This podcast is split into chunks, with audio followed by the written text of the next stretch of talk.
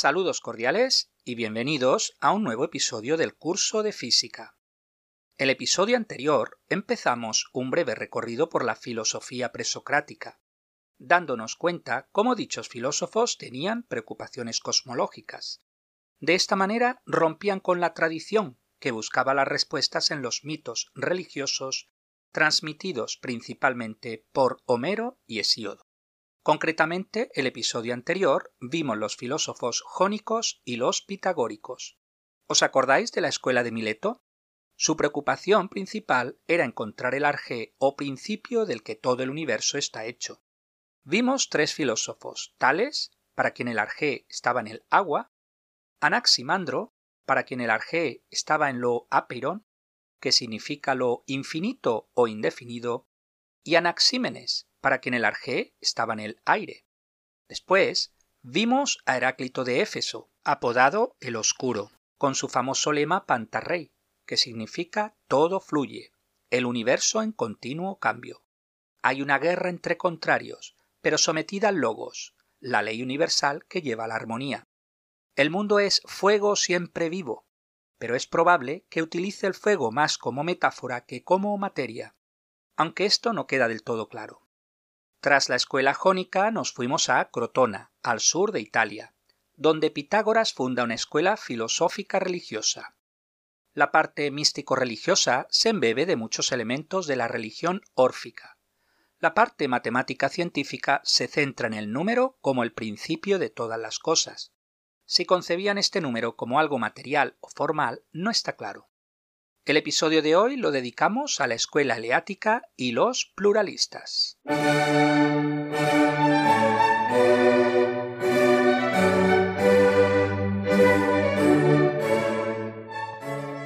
Seguimos en el sur de Italia y nos trasladamos desde Crotona a Velia, o Elea, situada a unos 140 kilómetros al sur de Nápoles.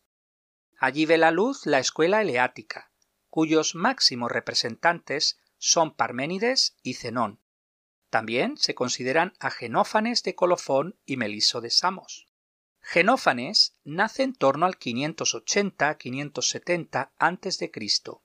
y muere sobre el 475-465 a.C. Genófanes tendría unos 25 años cuando se va de Colofón para viajar por las colonias itálicas tal vez como Aedo, esto es, poeta o cantor de popeyas. La tradición lo ha considerado el fundador de la escuela eleática, pero hoy día parece más probable que fuera un pensador independiente, pues se afirma, por un lado, que con edad de 92 años todavía no tenía lugar estable de residencia, y por otro, su problemática se centra más en la cosmología y la teología, frente a la cuestión ontológica propia de la escuela eleática. Genófanes hace una crítica al antropomorfismo de los dioses, afirmando Si los bueyes, los caballos y los leones tuvieran manos, y con ellas pudiesen pintar y hacer figuras como los hombres, entonces los caballos dibujarían imágenes de los dioses semejantes a caballos, y los bueyes semejantes a bueyes, y formarían cuerpos parecidos a los que tienen cada uno de ellos. También hace una desmitificación de los fenómenos naturales, que se atribuían a los dioses. Afirma que el uno es Dios, entendiendo al uno como el cosmos, el universo.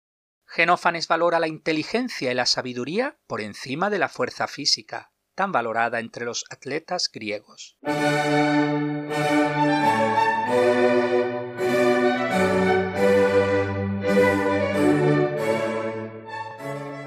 Pero el verdadero fundador de la escuela fue sin duda Parménides de Lea, que nace sobre el 540 a.C. y muere en torno al 470 a.C. Parménides escribió un poema filosófico en hexámetros, del que conservamos la mayoría de los versos a través de Simplicio. Iniciado en la escuela pitagórica, fue un activo político que dio leyes sabias a la ciudad. Su principio filosófico básico es el ser es y no puede no ser. Pensar y ser es lo mismo puesto que el no ser, la nada, es impensable e indecible. El ser es algo acabado y perfecto, similar a la masa de una esfera. La única verdad, pues, consiste en el ser no engendrado, incorruptible, inmutable, inmóvil, igual, esférico y uno. El ser no tiene pasado ni futuro. El ser nunca ha sido ni será, porque es ahora todo él uno y continuo. Distingue entre el camino de la verdad, la razón, y el camino de la falsedad, los sentidos.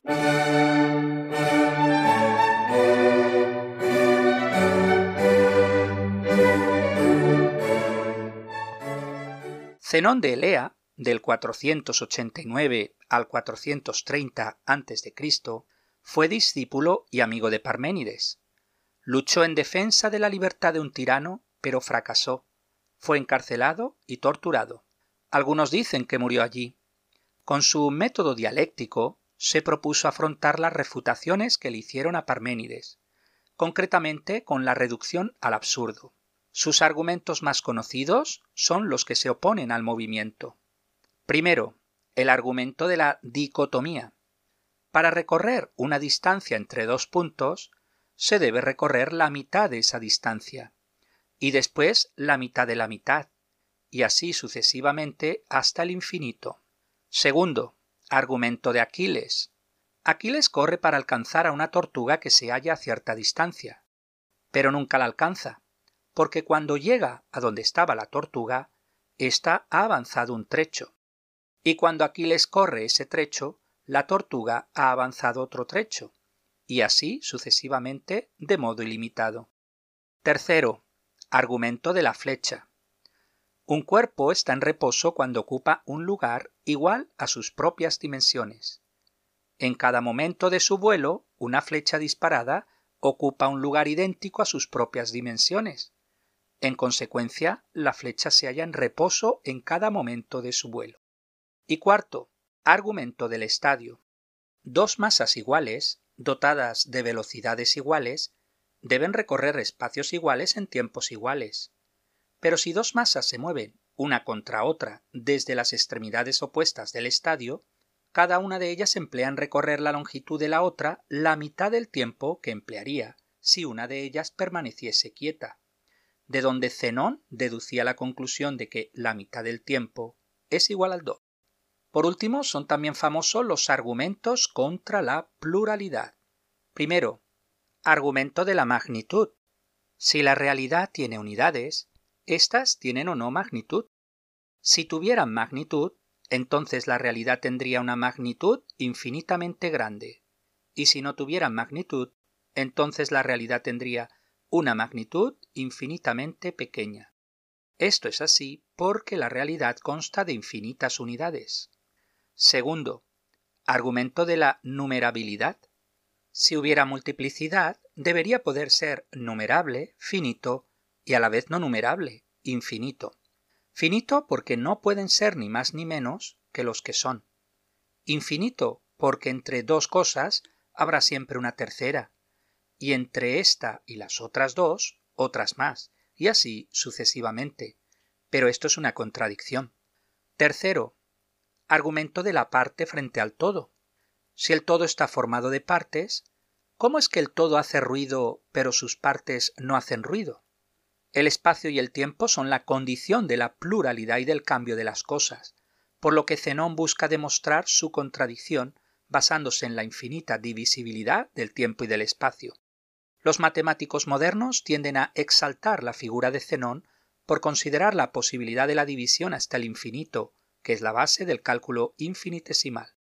De Meliso de Samos poco se sabe de su vida, salvo que fue un comandante naval que destruyó la flota ateniense en el 441-440 a.C., aunque la victoria final fue para Pericles. De esa fecha se infiere que nació en torno al 470 a.C. Escribió un libro sobre la naturaleza o sobre el ser, del cual se han conservado algunos fragmentos. Defiende la unidad de Parménides, especialmente contra Empédocles y Leucipo. A diferencia de su maestro Parménides, Meliso defiende la infinitud del ser porque no tiene límites temporales ni espaciales. Además, sería incorpóreo en el sentido de que no podría tener ninguna figura geométrica, ni siquiera la esfera de Parménides. No debemos confundir la idea de incorpóreo con inmaterial, pues este concepto nace con Platón. La escuela eleática ha llevado a tal extremo la razón que el ser de Parménides solo puede ser Dios. Aristóteles reprochó a los eleáticos la exaltación de la razón, hasta el punto que no estaba dispuesta a entender y a aceptar nada más que a sí misma y a su propia ley. De ahí que los pluralistas se propongan salvar tanto a la razón como a la experiencia, esto es, tanto el principio de Parménides como los fenómenos.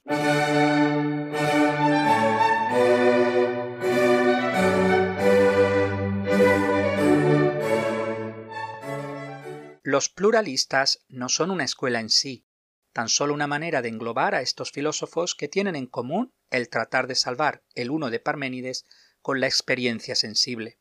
Estudiaremos cuatro filósofos, Empédocles, Anaxágoras, Leucipo y Demócrito. Empédocles nace en Agrigento hacia el 484-481 a.C., una ciudad del sur de la isla de Sicilia y muere sobre el 424-421 a.C. Además de filósofo, fue médico y taumaturgo. Fue pitagórico y maestro del sofista Gorgias. Su muerte está envuelta en la leyenda. Algunos dicen que se arrojó al volcán Etna para que le creyeran un dios. Otros que fue llevado al cielo durante la noche. Otros que desapareció durante un sacrificio. Y otros que partió al Peloponeso y no se supo más de él se conservan fragmentos de dos de sus obras, sobre la naturaleza, de carácter cosmológico, y purificaciones, de carácter teológico, inspirado en el orfismo y el pitagorismo, donde trata el tema de la metempsicosis. El ser, al igual que Parménides, no puede nacer ni perecer, pero quiere explicar la apariencia del nacimiento y la muerte a través de cuatro elementos, el mezclarse de los elementos que componen las cosas es el nacimiento. Su disolverse es la muerte. El ser inmutable no es una sustancia única, sino que se compone de cuatro elementos fuego, agua, tierra y aire. Empédocles no utiliza la palabra elemento, sino que habla de las cuatro raíces de todas las cosas. La fuerza que une es la del amor, y la fuerza que separa es la del odio se trata de dos fuerzas cósmicas que se alternan en las fases del ciclo cósmico. El principio fundamental del conocimiento es que lo semejante se conoce por lo semejante. El conocimiento se produce mediante el encuentro entre el elemento que reside en el hombre y el mismo elemento fuera del hombre.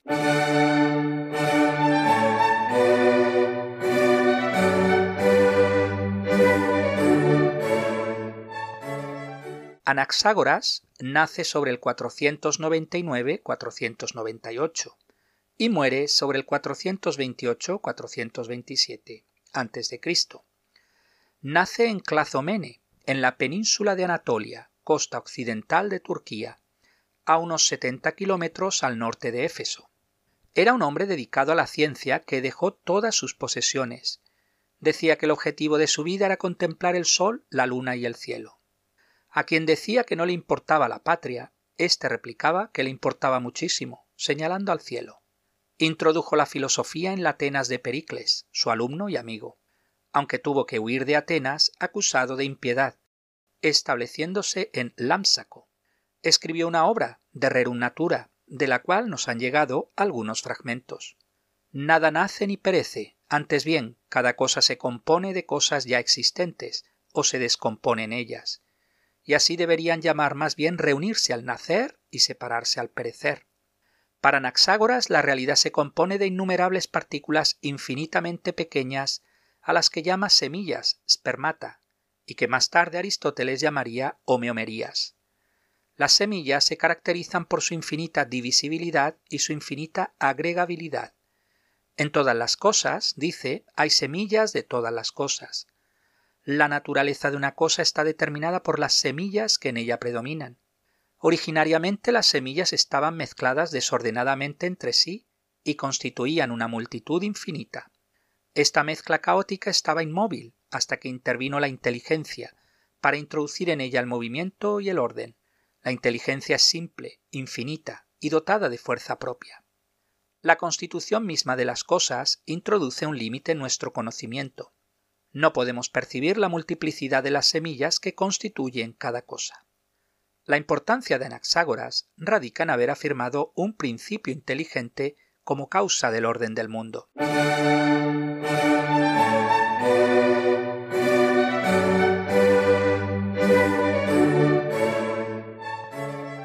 Poco se sabe de nuestro siguiente personaje, Leucipo de Mileto, que nace y muere en el siglo V. Se trasladó a Elea, donde fue miembro de la escuela de Parménides, quizás discípulo de Zenón. Fue contemporáneo de Empédocles y Anaxágoras.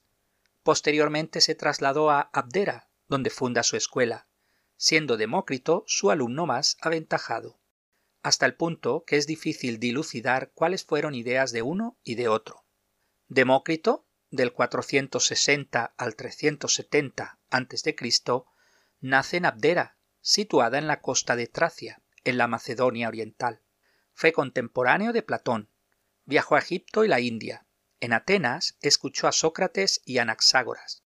Parece que Leucipo sentó las bases generales de la doctrina y que Demócrito desarrolló después estas bases, tanto en la investigación física como en la moral. Entienden el ser como lo lleno, el no ser como el vacío, y sostienen que lo lleno y lo vacío son los principios constitutivos de todas las cosas. Lo lleno está formado de un número infinito de elementos indivisibles, átomos en griego. Los átomos difieren por su forma y magnitud, determinan el nacimiento y la muerte de las cosas mediante la unión y la disgregación, determinan la diversidad y el cambio de las cosas mediante su orden y su posición. Los átomos están en continuo movimiento y chocan entre sí. Pero es interesante notar que no se cuestionan por el origen del movimiento, esto es, el primer motor inmóvil. Puesto que los átomos son infinitos, también son infinitos los mundos que se derivan de ellos, distintos unos de otros. Todos los mundos nacen, se desarrollan y después se corrompen, para dar origen a otros mundos, cíclicamente y sin final. El atomismo representa la reducción naturalista del eleatismo. Es importante notar que es un universo al azar y no por necesidad, al no suponer una inteligencia superior, una causa final. En cuanto a la ética, sostiene que el bien más alto para el hombre es la felicidad, y ésta no reside en las riquezas, sino sólo en el alma. Con los atomistas terminamos este amplio repaso de la filosofía presocrática. Dicha filosofía posee las siguientes características. Primero, el paso del mito al logos. Segundo, el problema de la unidad y lo múltiple. Tercero, dar cuenta de un monismo naturalista, pero a la vez deben de dar cuenta de la realidad de lo múltiple. Y cuarto, el problema cosmológico frente al problema antropológico, esto es, el mundo frente al hombre, del cual les interesa como sujeto cognoscente. La siguiente etapa en la historia de la filosofía son los sofistas y Sócrates, cuyo problema central es la antropología y no la naturaleza o. Pero eso ya es otra historia. Pues hasta aquí el episodio de hoy. Muchas gracias por su atención y hasta el próximo día.